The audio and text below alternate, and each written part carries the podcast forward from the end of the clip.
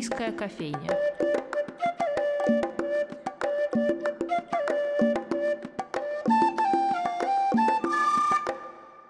Добрый день, дорогие друзья! С вами Анастасия Филиппова и программа «Шумерийская кофейня». В этом году поэту, визионеру, пророку, критику, педагогу, всех ипостасей тут точно не перечислить, Николаю Гумилеву исполняется 137 лет. Поэтому сегодня у нас в гостях один из главных лекторов радиофонтанный дом, историк литературы, поэт, писатель Валерий Шубинский. Валерий Игоревич, здравствуйте. Здравствуйте. Я уверена, что наши слушатели радио и так э, знакомы с трудами нашего гостя, но всегда интересно как-то поднять взгляд от книжки и посмотреть на автора, на его отношение к герою, о котором он пишет. Тем более, что в случае с Гумилевым на мой взгляд, это такая хорошая возможность, потому что сама биография которая как раз подготовленная Валерием Игоревичем, это такой пример бережного отношения автора к человеку, к герою, о котором он пишет. И поэтому в том числе книгу хочется перечитывать. Валерий Игоревич, когда вы для себя открыли Гумилева? Был ли это сам издат или уже как официальная печать?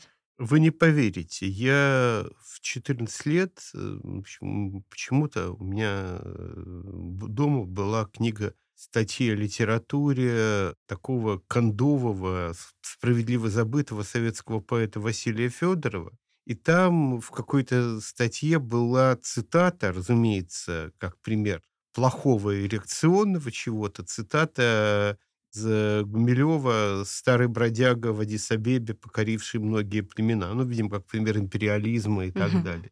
Николай Гумилев. Значит, кто такой Николай Гумилев? Я не слышал этого имени. А дальше все было очень просто. Я залез в краткую литературную энциклопедию, выяснил, кто это такой. Еще через какое-то время, ну, Ахматову я знал уже, да, через какое-то время я выяснил, что это муж Ахматова, и, значит, и дальше я как-то пытался уже достать текст. Но это мне было, наверное, лет 13, когда все это началось. Это было такое, ну, вот конец 70-х годов такое глубоко советское время еще. Угу.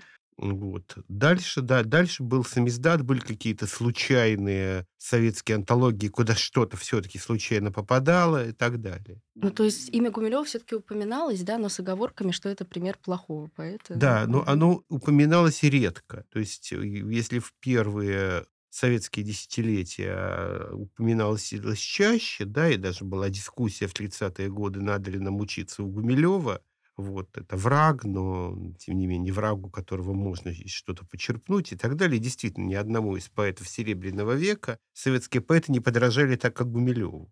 Это тоже забавная вещь то в 60-е, 70-е, 80-е годы его по-прежнему много читали, в самиздате много ходило, но упоминать о нем избегали лишний раз. Но, тем не менее, тем не менее, книги можно было достать. Вот они продавались, например, прижизненные книги продавались в букинисте, в букинистических магазинах. Там с цензурой было все гораздо, надо сказать, проще, чем в других местах. Там э, какие-то книги дореволюционного, революционных лет, книги 20-х годов, когда все еще выходило. Гумилев же выходил, его переиздавали после его расстрела. Несколько лет продолжали переиздавать. Ну и все это как-то перепечатывалось, э, были какие-то заграничные принты, все это попадало из рук в руки.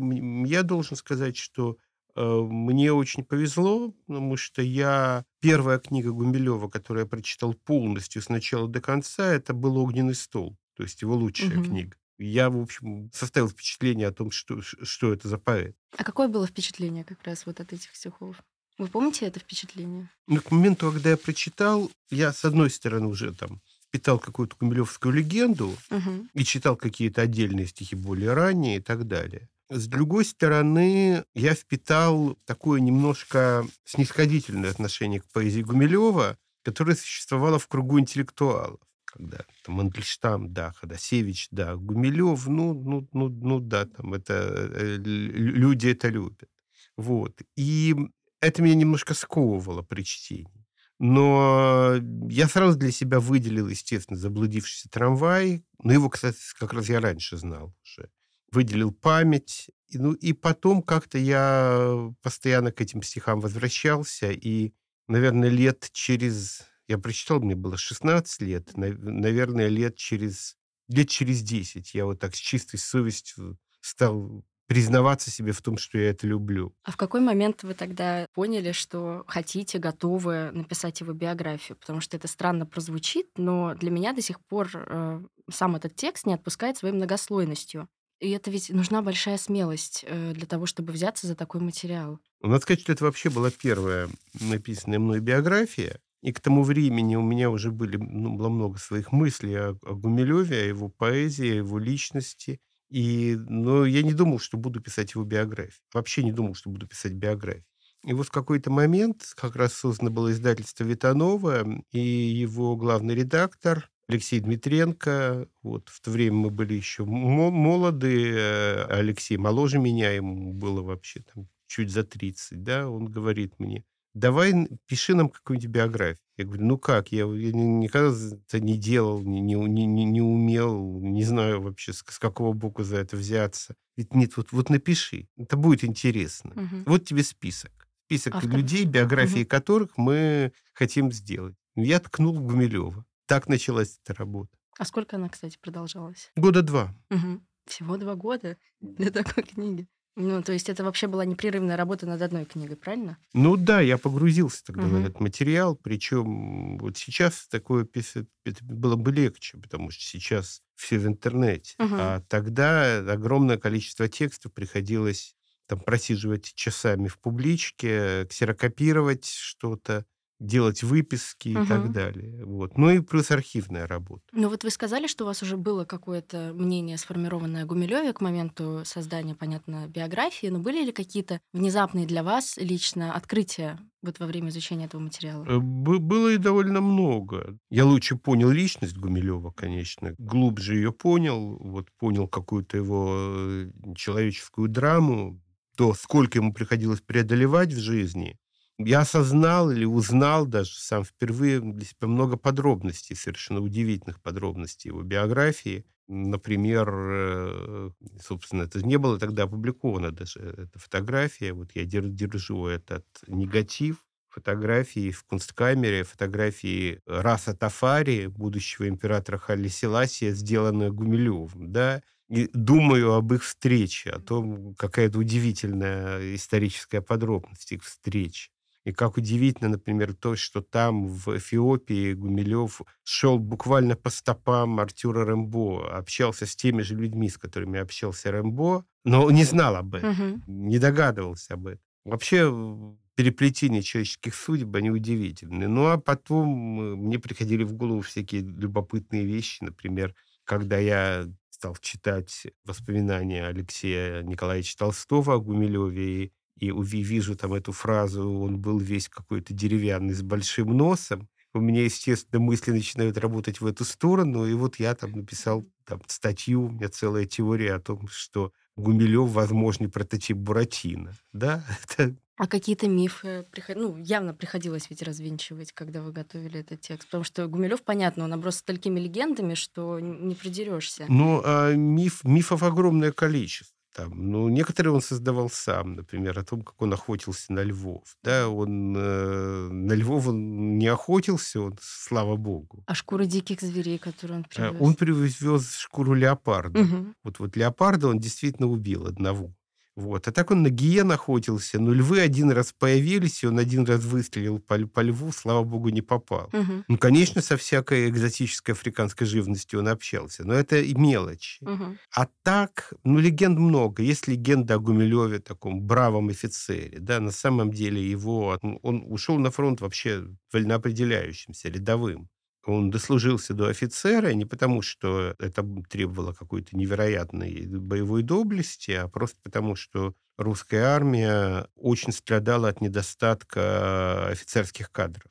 И любой человек с гимназическим образованием э, мог рассчитывать э, на, если он хоть в малейшей степени мог как-то воевать, да, угу. то есть не был к этому не способен категорически, и при этом э, был православного вероисповедания, он мог э, рассчитывать на производство офицера.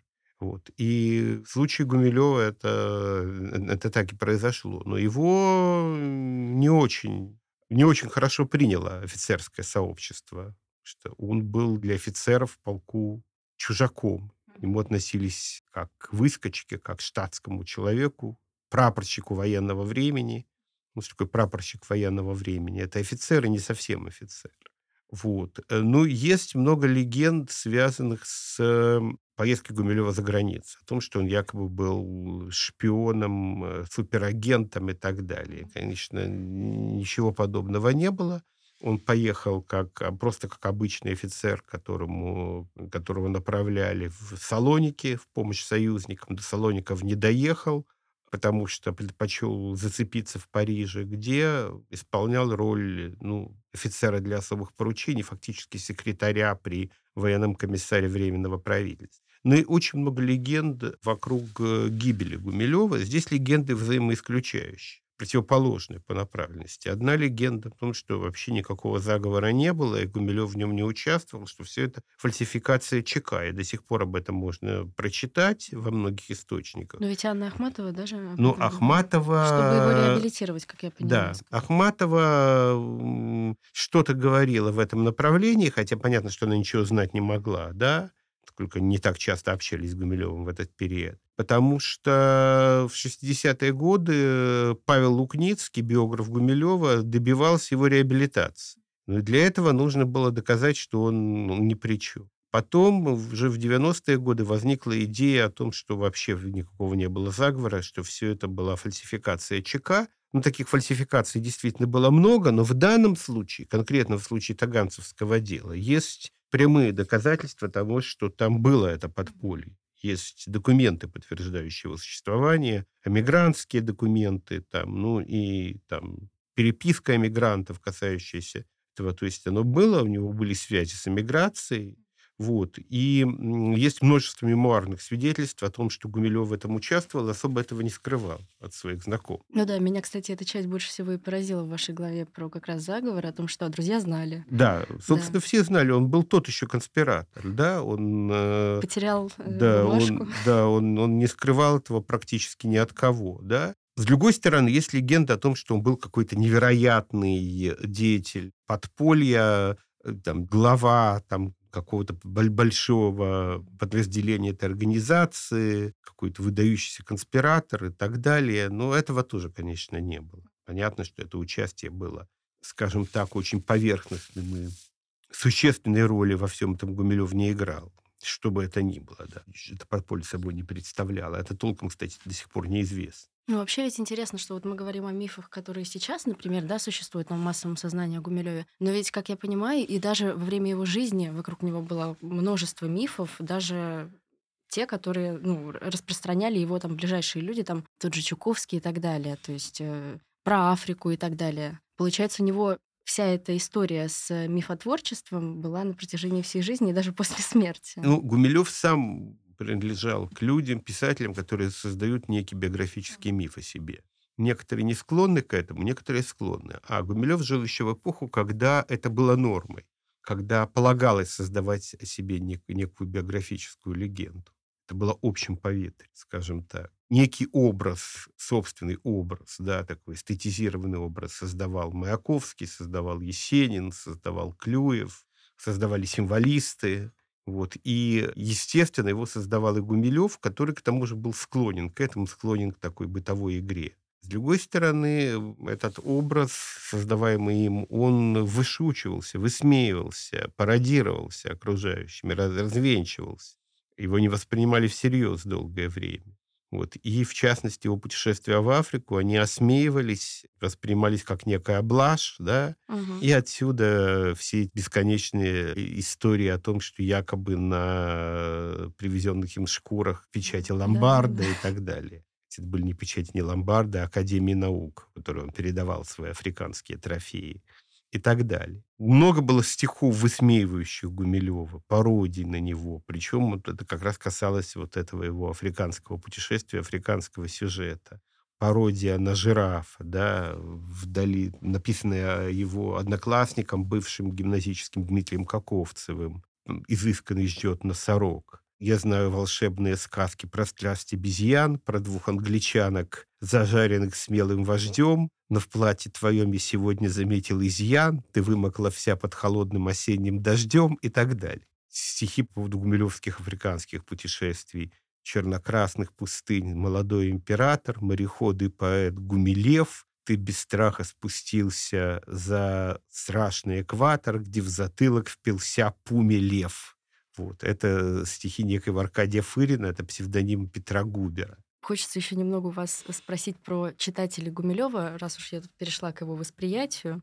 Как вам кажется, насколько сильно это восприятие со временем его изменилось? Насколько в наше время ушло вперед от того приговора Ахматовой, который она у себя в записных книжках обозначила, что вот он совершенно не прочитан, что он так и останется там по нелепой случайности автором «Капитанов», которых сам, к слову, ненавидел. То есть порой кажется, что, в общем, не сильно-то изменилось, что не идут дальше. К сожалению, да. К сожалению, но дело в том, что, смотрите, ведь слой наследия Гумилева, да, он включает что? Он включает, во-первых, большое количество ранних эпигонских стихотворений, подражание символистам, которые совершенно не отличаются от таких же точно подражаний символистам, особенно Брюсову, которые писали тогда десятки молодых поэтов. Ну, к сожалению, вот э, люди так устроены, они берут книги сначала, берут первые книги и начинают оттуда все это бесконечно воспроизводить. Дальше идут стихи, ну, связанные с экзотикой, с африканскими путешествиями, и это неплохие стихи, да, они они хорошие, но а это стихи, ну вот есть литература для подростков, да, есть майнерит, да. Вот некоторые ранние стихи Гумилева – это такой майнерит, да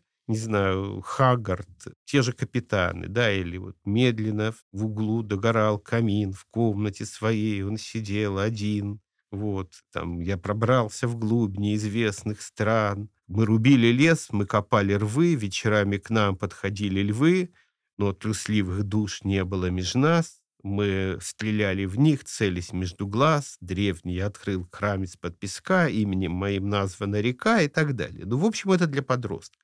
И есть зрелый Гумилев, который действительно замечательный. И вот этот зрелый Гумилев, он, к сожалению, недостаточно вычленяется. Но это так часто бывает у многих поэтов, к сожалению. Угу.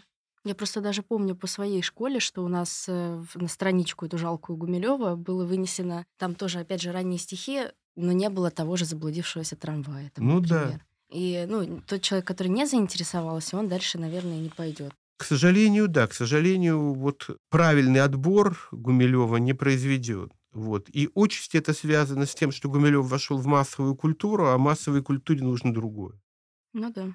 Говоря о той же Ахматовой, опять же, про то, что она называла его самым непрочитанным поэтом и так далее, всячески пыталась сохранить его память, но, как кажется, там тоже существует некоторый перекос в сторону полного отречения от этого экзотизма, если так вообще можно сказать. И здесь я имею в виду эту маскарадную рухлядь, как она это назвала. Здесь вопрос к вам как к поэту, вообще как исследователю, обосновано ли это ее суждение. Разумеется, Гумилев намного глубже, как мы уже множество раз сказали, но неужели жираф настолько плох? Нет, жираф хорош. Жираф хорош. Но жираф — это такое очень трогательное раннее стихотворение, вот, которое надо читать в соответствующем контексте. Само по себе это хорошее стихотворение. Но, может быть, не самое глубокое Гумилева, но хорошее. Но, конечно, когда хочется отбросить всю эту наивную шелуху, отбрасываешь иногда вместе с водой выливаешь ребенка. Так бывает. Кроме всех ипостасей Гумилева, редко говорят э, о нем как о педагоге. Я опять же говорю про эту массовую историю. Чаще звучат э, типичные определения поэт, офицер, э, муж Ахматовой. Насколько вообще важно для понимания его личности его педагогическая сторона? Очень важно. Потому что вообще Гумилева, о Гумилев говорят как о поэте, и очень мало говорят как о критике, как организаторе литературы, педагоги, хотя это в каком-то смысле даже важнее потому что, ну, хороших поэтов было много. А людей с таким слухом к чужим стихам, как Гумилев, было очень мало. Мандельштам говорил, что Гумилев разбирался в стихах, понимал в стихах больше, чем кто бы то ни было на свете, но ценил в себе не это, а свои стихи.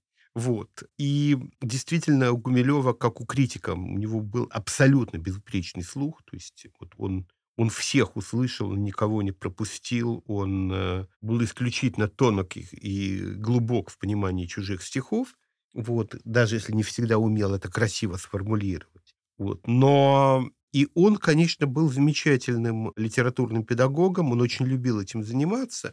Причем вот у него была определенная методика, по которой он учил писать стихи. И это многих раздражало, в том числе его друзей, ту же Ахматову, того же Мандельштама. Они говорили, ты растишь обезьян. А он говорил, я прекрасно понимаю, что из вот моих студийцев подавляющего большинства никаких поэтов не выйдет. Но, во-первых, из них выйдут читатели стихов. Во-вторых, даже если они будут писать для себя, все равно это будет неким им важным психологическим подспорьем в жизнь. А из кого-то, может быть, и выйдет поэт. Если он родился поэтом, то моя педагогика поможет ему. И, в общем, это все действительно оправдывалось. Он многим помог помог состояться как поэтом, в том числе своим друзьям, которые были немного моложе его, да, там, той же Ахматовой, тому же Мандельштаму, несомненно, общение с Гумилевым помогло творчески. И, несомненно, оно помогло и Георгию Иванову, и Адамовичу, Оцепу, тем, кто моложе его, может быть, это не такие великие поэты, хотя Иванов очень большой поэт, но все равно это поэт. И если говорить о его последней студии, например, Константин Вагинов, уже насколько далекий от Гумилева поэт, но, тем не менее, и для него, видимо, эта учеба э, была не бесполезна. То есть Гумилев э, создал школу, и он создал тот тип поэтической школы, поэтической студии, который существует в каком-то смысле до сих пор. По крайней мере, существовал до очень недавнего времени. Ну, насколько я помню, даже тот же Адамович писал про Адоевцеву, например, что, несмотря на все номинации как лучшая ученица и так далее, он не мог не замечать, что она, в общем, не сильно-то слушает то, что он говорит, потому что пишет как-то скорее по наитию. То есть насколько это ну, было полезно для людей вот именно... Это было полезно, угу. это было полезно для всех. И вот та же Адоевцева, это, кстати, очень хороший пример. Вот обратите внимание, что она писала интересно и ярко, пока она была в орбите Гумилева.